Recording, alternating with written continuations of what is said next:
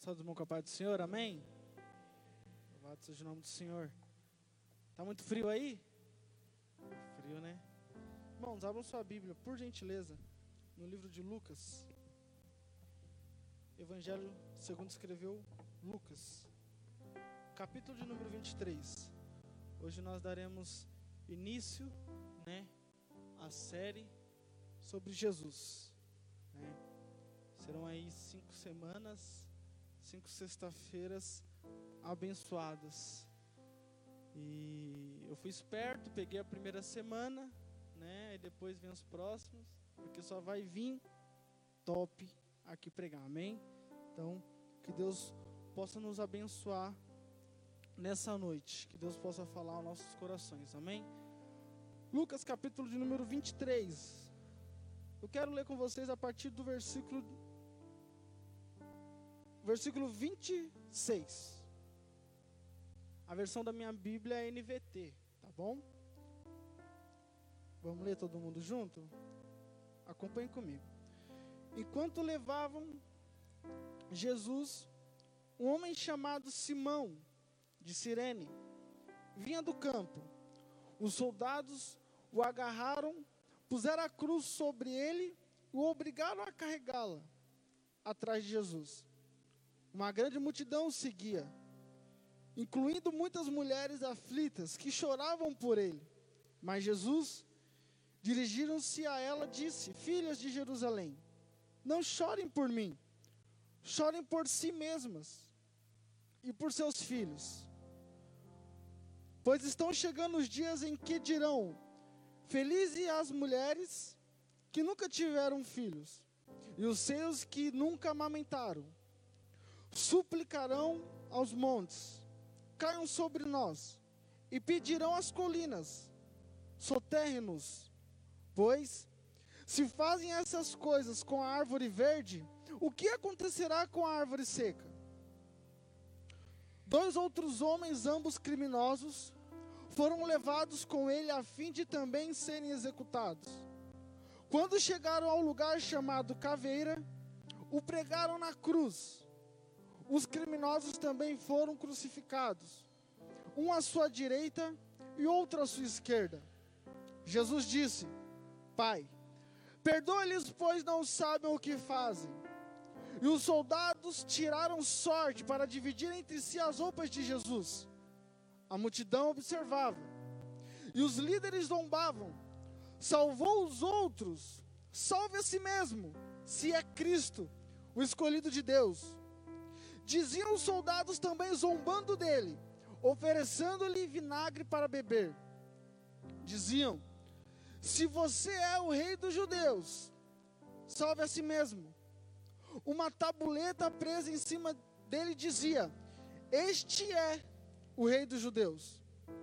Um dos criminosos pendurados ao lado dele zombava: Então você é o Cristo salve a si mesmo e a nós também. Mas outro criminoso o repreendeu: Você não teme a Deus, nem mesmo ao ser condenado à morte? Nós merecemos morrer por nossos crimes, mas este homem não cometeu mal algum. Então ele disse: Jesus, lembre-se de mim quando vier no teu reino. E Jesus lhe respondeu: Eu lhe asseguro que hoje você estará comigo no paraíso. Amém? Pode se assentar. Samuel vai estar comigo aqui hoje? Deus abençoe sua vida, Samuca. Irmãos, eu fiquei muito feliz com o andamento do culto, pois o culto em si confirmou a palavra. A palavra que Deus ministrou ao meu coração. Eu, quando separei os temas, né? E dei os temas para cada pregador. E ficou esse tema comigo. Eu, eu tentei procurar um versículo base para que eu pudesse desenvolver o sermão. E eu procurando, e nada vinha no meu coração. E no dia que o Wagner estava pregando, no GC, Eu estava ali com a Bíblia aberta, acompanhando o nosso GC, e Deus falou muito forte comigo sobre o ladrão da cruz. E eu quero pregar aqui de maneira rápida e direta essa mensagem aos seus corações. Amém? Aqui vai dizer o final do ministério de Jesus. Jesus ele é traído. E Jesus ele tinha que ir à cruz. Então, as circunstâncias que rodeavam a Cristo precisavam levá-lo até a cruz, para que se cumprisse uma promessa que lá no Gênesis foi feita. E Jesus, ele está caminhando para a cruz. Jesus, ele foi condenado. A palavra, a Bíblia, ela se completa por si só.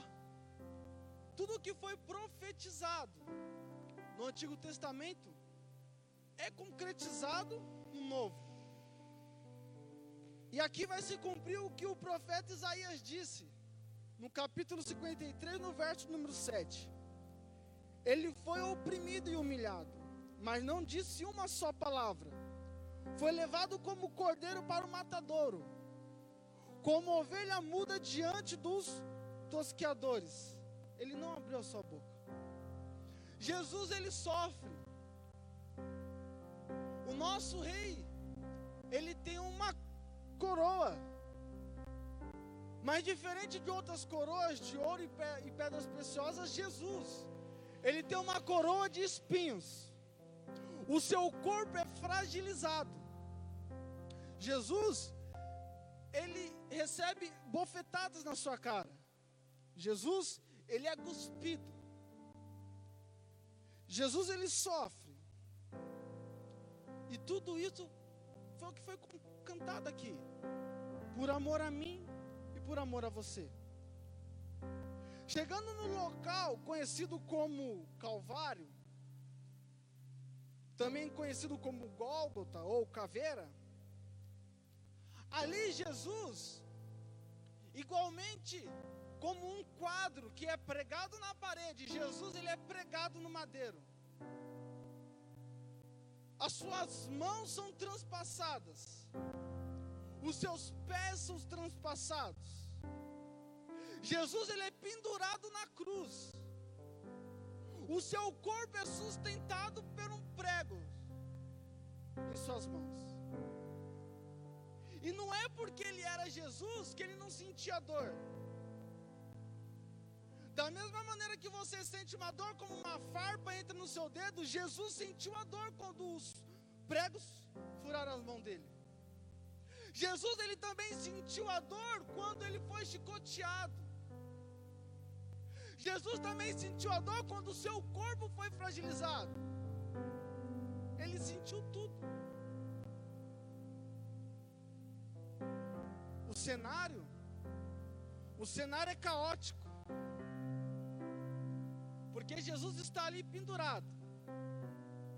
Por amor a nós. As pessoas estão zombando de Jesus. As pessoas estão escarnecendo de Jesus.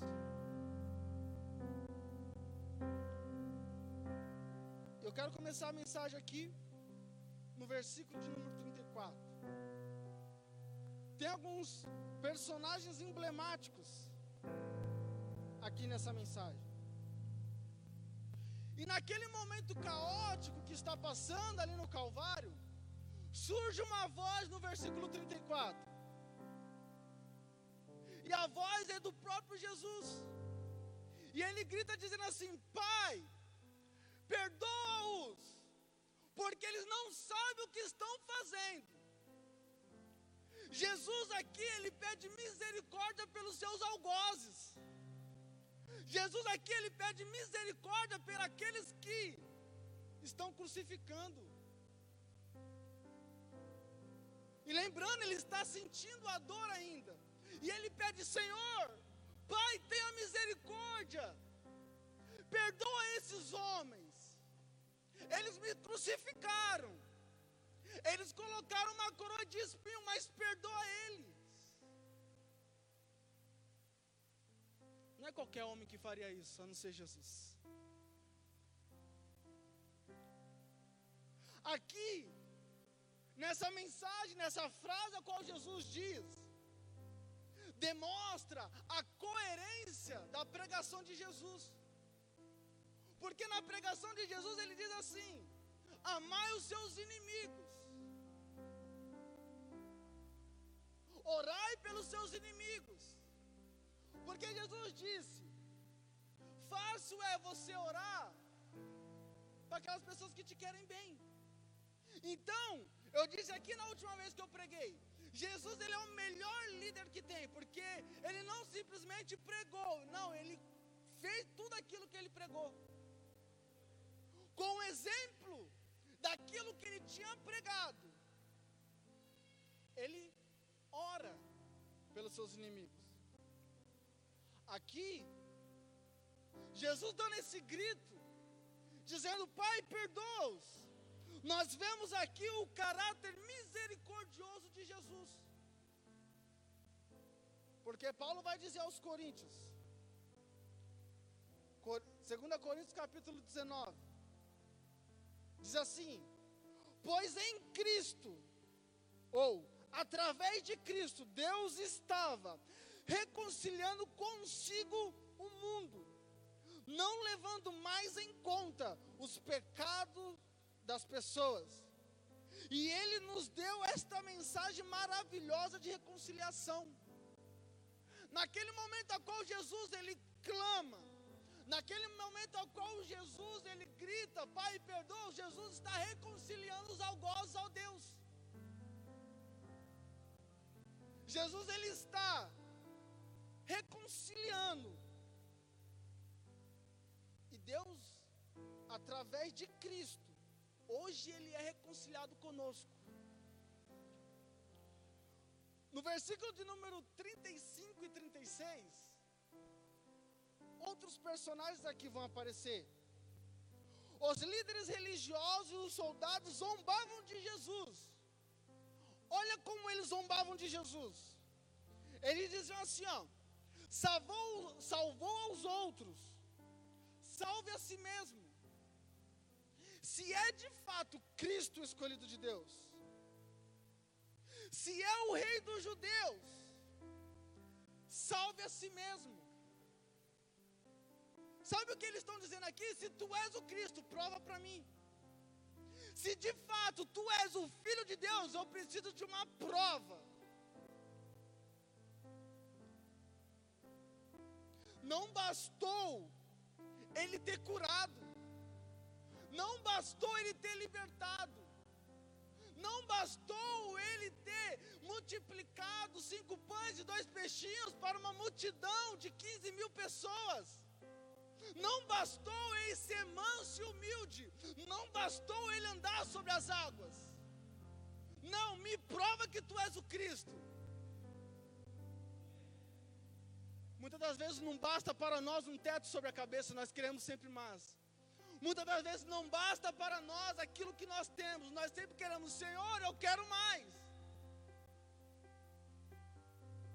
Nada contra, mas tem certas igrejas que no começo do ano fazia 12 meses de culto para 12 meses de vitória, 12 meses disso para 12 meses daquilo. E chegou o ano, a maior crise econômica que o mundo já teve. Chegou o ano, mortes, Chegou o ano, doença. Chegou o ano, olha tudo que aconteceu, desemprego.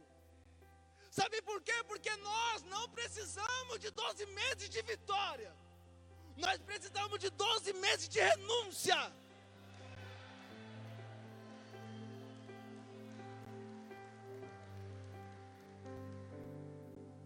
Nós precisamos de 12 meses de morrer para nós e voltar para Cristo. Cristo ele não tem que nos mostrar absolutamente nada. O que ele mostrou foi na cruz do Calvário, isso basta.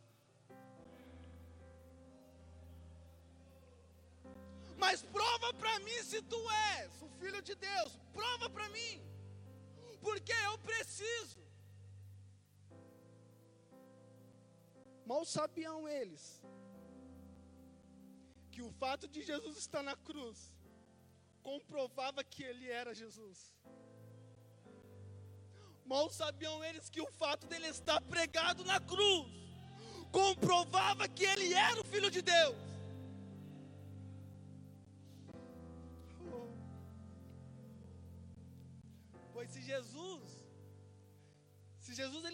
Daquela cruz,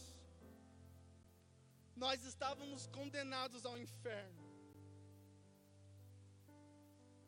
As pessoas olhavam para Jesus e falavam: desce. E Jesus ele olhava para mim e para você: eu não posso. Porque se eu descer, eles não vão ser salvos. Porque se eu descer, eles não vão ter direito ao céu. Mal sabiam eles. E Jesus ele cumpriu tudo aquilo. Porque o Pai o ordenou por amor a nós. E ele persistiu na cruz por nós. Ele persistiu firme. Mesmo que, mesmo que as pessoas falavam desce, ele persistiu por nós. Até o fim. E foram essas vozes que estão dizendo: desce daí. Foram as mesmas vozes que o colocaram lá. Os religiosos que colocaram Jesus na cruz.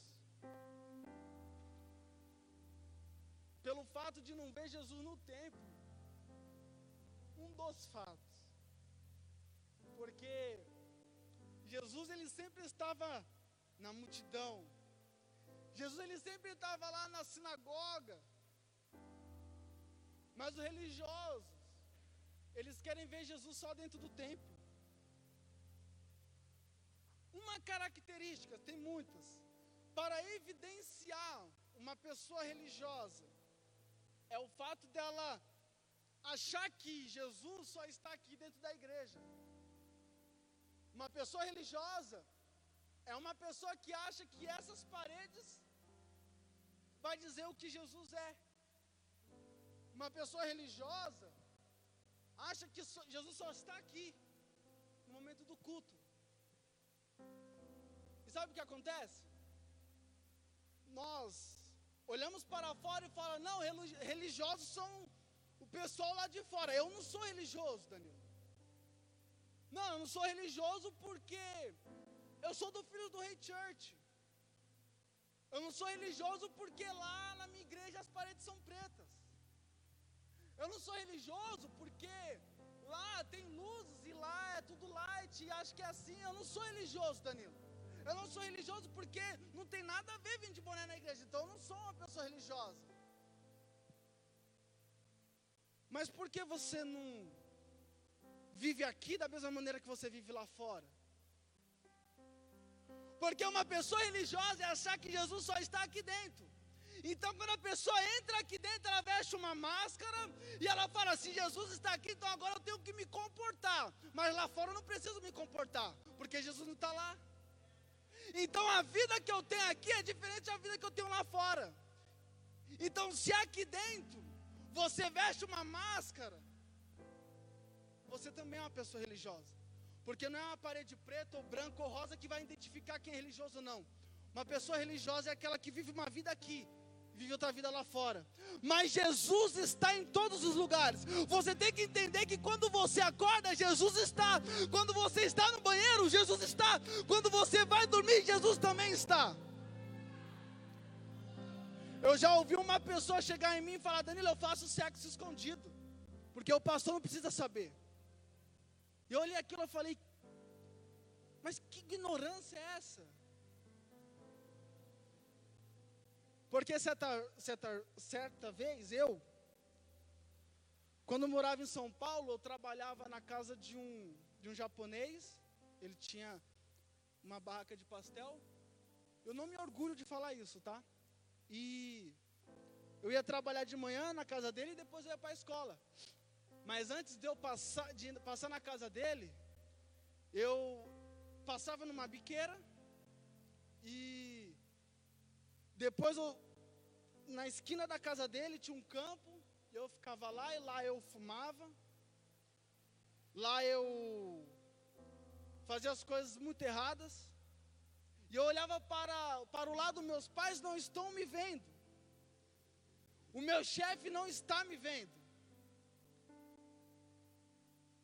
Mas quando olho para o alto, eu entendi que daquele que eu deveria esconder, eu não ia conseguir. Por quê? Porque Ele está em todos os lugares. Então entenda isso. Eu vejo pessoas na internet e ataca a religião uma maneira, a religiosidade, fala com trepidez e, e é um leão quando está lá na internet. Mas se você examinar a sua vida, talvez você entenda que você também é um religioso. E como eu já falei aqui, o Diogo já falou, da mesma maneira que esses religiosos colocaram Jesus na cruz, nós, com os nossos pecados, nossa hipocrisia, nós também colocamos ele na cruz. E ali os religiosos falam para Jesus: desce da cruz. E no versículo de número 39,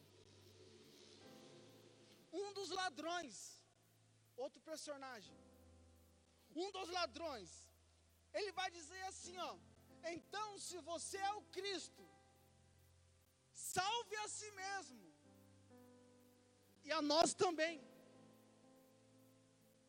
Jesus está na cruz, no meio de dois ladrões, no meio de dois malfeitores, e um deles olha, então, se tu és de fato Cristo, salve a si e me salva também. Se és o Cristo, se tu és o Cristo, me tira da cruz também. Se tu és o Cristo, me tira dessa situação. O pedido não é muda a minha história, não, me tira dessa situação momentânea. Se tu és o Cristo, se tu és o Cristo, quebre esse galho aqui para mim.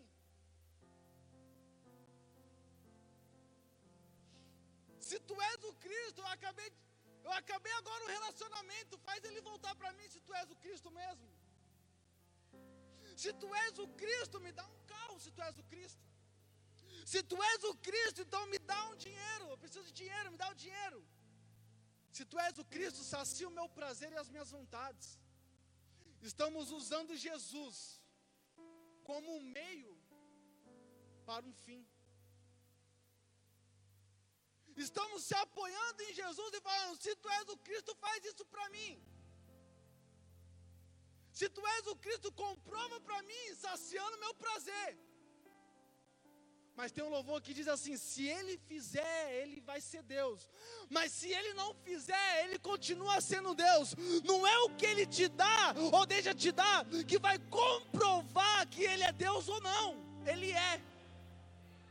Então nós não podemos nos limitar a Cristo por aquilo que ele nos dá. E é muito bom, Jesus não dá muitas coisas. A palavra do Senhor vai dizer: que todas as coisas cooperam para aqueles que amam a Cristo. Mas não é o que Ele te dá que vai comprovar se Ele é ou não. Que a porta fechada também é Ele. Eu quero caminhar aqui para o fim. O versículo de número 40. Eu quero ler com vocês. Mas o outro criminoso o repreendeu. Você não teme a Deus, nem mesmo, nem mesmo ao ser condenado à morte. Olha o que esse ladrão diz. Ele olha para o seu colega, pois eu posso crer que um conhecia o outro, era da região, dois roubavam junto. Um conhecia o outro. Posso dizer assim? Então ele olha para o seu colega e o repreende, falando: Você não teme a Deus.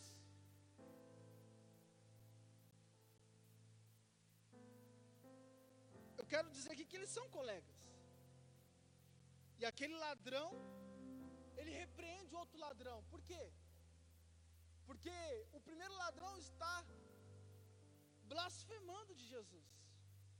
O primeiro ladrão, ladrão está questionando Jesus. Está pecando contra Cristo. E o colega dele olha e o repreende. Os seus amigos que você anda, quando você peca, ele apoia o teu pecado, ele te repreende.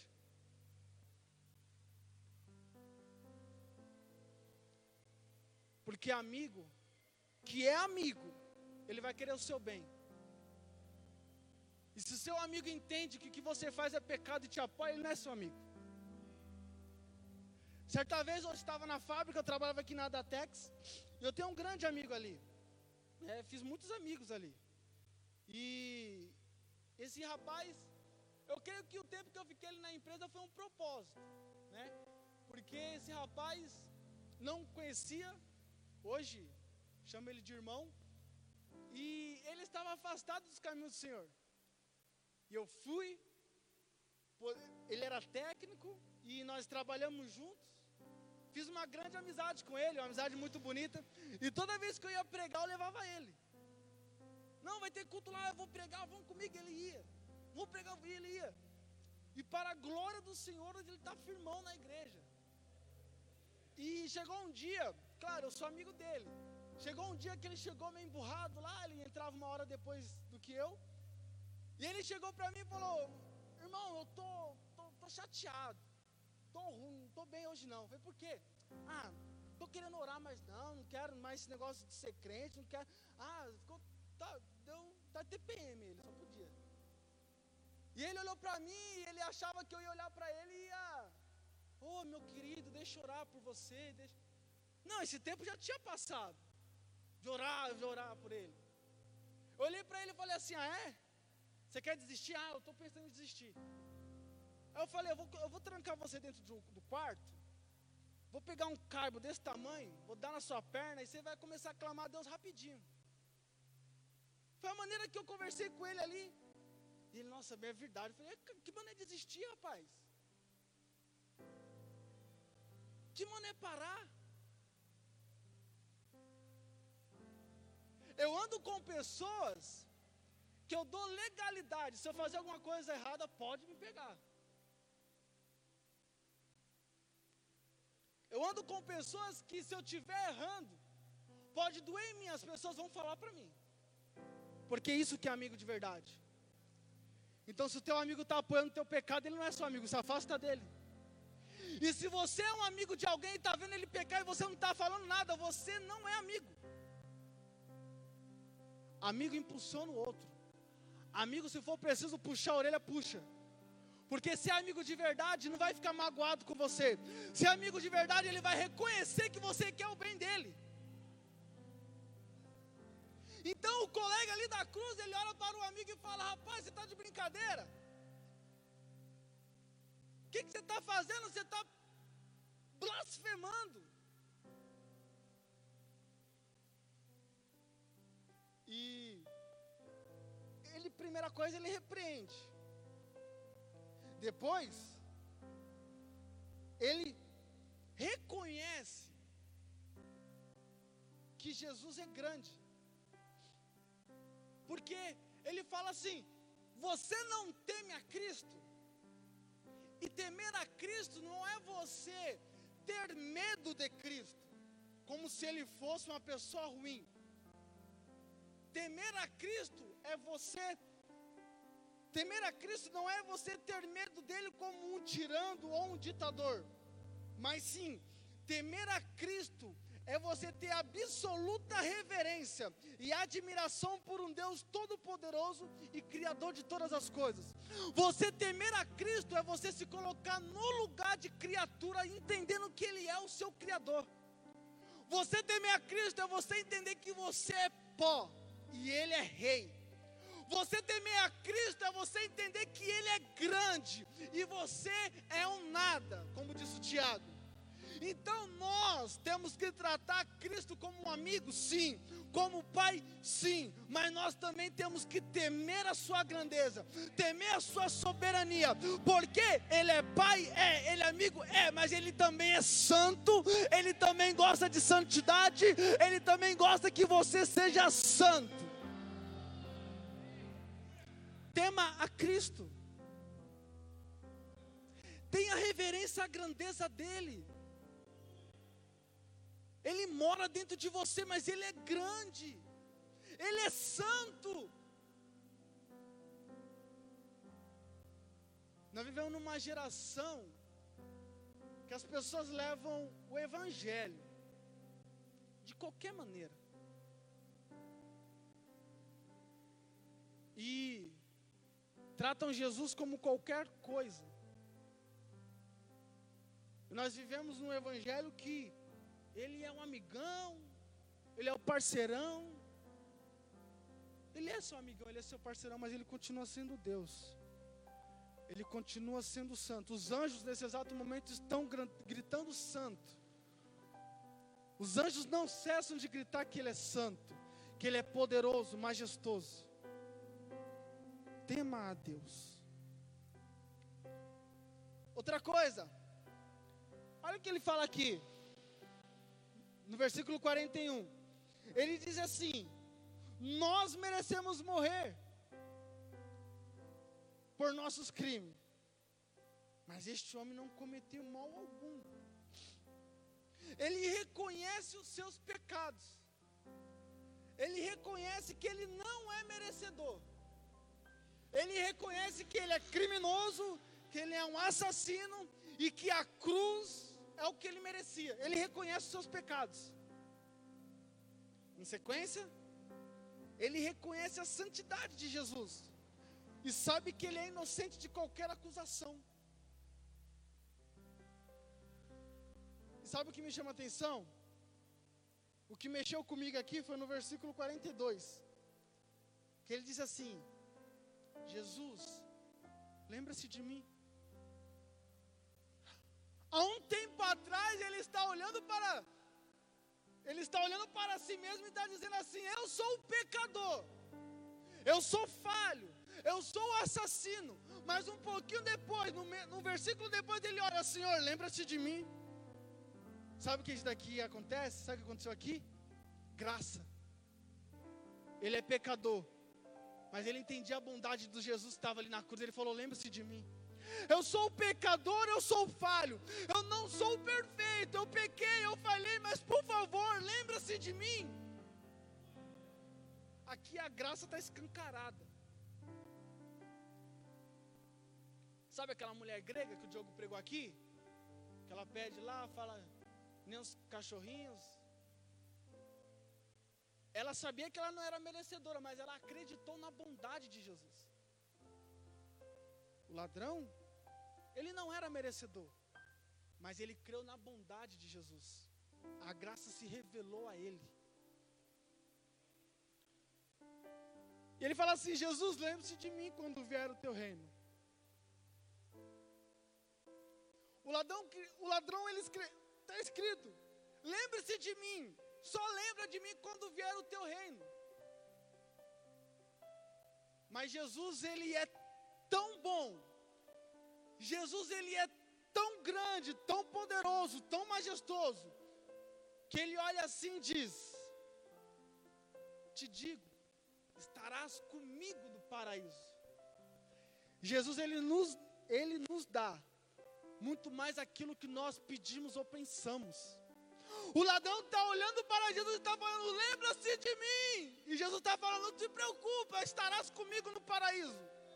Eu não sei aqui o que o ladrão viu em Jesus. Porque Jesus está na cruz.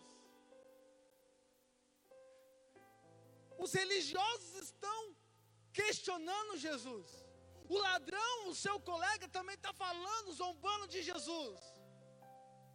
Mas aquele ladrão, ele entendeu que Jesus é a porta de entrada para o paraíso. Ele entendeu como Quando você for para o paraíso, você pergunta para ele. Mas ele viu certas coisas ali em Jesus. Talvez ele viu o fato de Jesus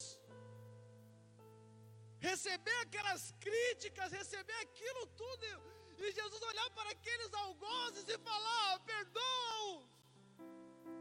Talvez ele ouviu as pessoas zombar de Jesus e Jesus não fala nada. Eu acredito e creio que ele deve ter pensado: para fazer isso não é um homem normal. Para morrer assim não é um homem normal. Para ele morrer como Isaías disse, como ovelha muda. Ele não reclamou, ele não hesitou em morrer. Ele não pensou duas vezes a ser pregado na cruz. Eu acredito que aquele ladrão ele viu tudo isso e pensou: ah, não. Ele é a porta para o paraíso. E Jesus é a porta para o paraíso.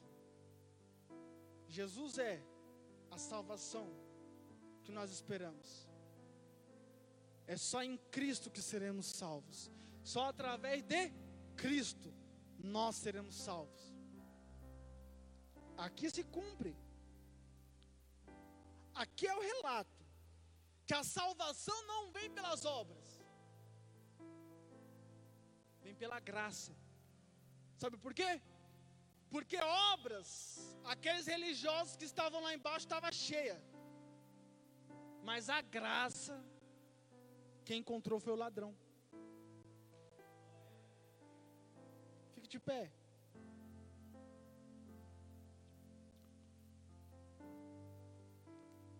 Jesus é o caminho para o paraíso.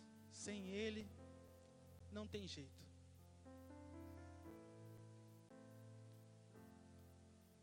Se a banda quiser subir, eu vou estar finalizando. No versículo 37, 38 e o versículo de número 42. Tem uma palavra aqui que se vai repetir muito. Aqui nós já entendemos a mensagem, mas eu não posso passar batido sem falar isso que Deus colocou no meu coração. No versículo 30, 37, 38 e 42 vai se repetir duas palavras: rei e reino. Duas palavras que ficam em evidência. Porque os religiosos falavam, mas tu não és o rei. Os soldados também falavam. Pilatos pediu para colocar uma placa. Eis aí o rei dos judeus.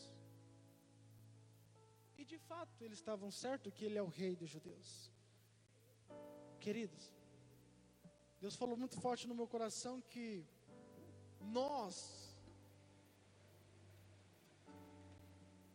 Eu vou falar uma coisa aqui que talvez nem seu pai falou para você ainda, nem sua mãe.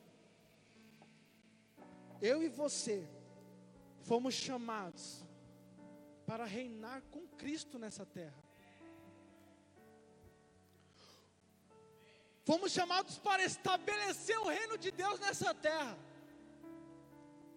Fomos chamados para governar através de Cristo. Não é você reinar, não, é estabelecer o reino de Cristo na terra. Você tem que governar no seu trabalho. Você tem que governar dentro da tua casa. Você tem que ser um governante de Cristo no seu bairro. O seu vizinho nunca ouviu a palavra Cristo da sua boca. E você foi chamado para isso. E o padrão deste mundo em reinar e governar, o padrão deste mundo é ter, ser, conquistar, estar em evidência, ser reconhecido, ganhar, gastar, mostrar. Esse é o padrão de reinar para este mundo. Mas como eu estou falando aqui que o padrão de Cristo, o padrão de Cristo é morrer para que outros possam viver. O padrão de Cristo é você morrer a cada dia para que outras pessoas possam conhecer Cristo através de você e viver com Cristo. Pois ela, ele é rei. Ele foi reconhecido como rei. Ele estava morrendo por pessoas. Eu não estou falando para você morrer como mártir, porque pois nós não temos essa perseguição aqui no Brasil mas você tem que morrer para suas vontades, para que outras pessoas possam viver. Você tem que morrer para os, suas, os seus desejos, para que outras pessoas precisam viver. Você precisa morrer para si mesmo, para que Cristo, através de você, possa viver através das pessoas. Ei, nós fomos chamados para reinar nessa terra, nós fomos chamados para governar sobre essa terra, nós temos autoridade através de Cristo. Eu vi o Douglas Gonçalves dizendo: Para de orar assim, é Senhor, me dá um, me dá um emprego, eu preciso de um emprego, porque sabe como é que tá? Meu, você, você nasceu para reinar, cara. Você tem que orar para o Senhor, Senhor, me dá uma porta de emprego para que a empresa que eu entrar, eu possa reinar com o Senhor lá dentro.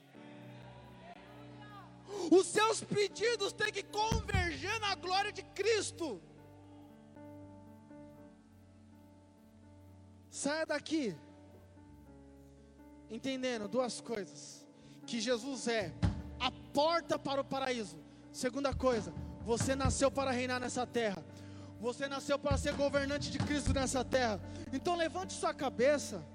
Fala mais de Jesus. Abre aquele Facebook e fala de Jesus. Fala para sua, dentro da sua casa tem alguém que não conhece, fala de Jesus, prega Jesus. Danilo, mas eu tenho vergonha, então viva Jesus. Porque as pessoas através do teu testemunho, através da tua maneira de amar, através da tua maneira de falar, vão ver Cristo em você. Isso também é uma evangelização. Feche seus olhos, eu quero orar com vocês. Pai, como eu amo a tua presença. Pai, eu quero te agradecer, pois o Senhor morreu na cruz por nós. Pai, eu quero te agradecer porque não há ninguém na terra que faria isso por mim.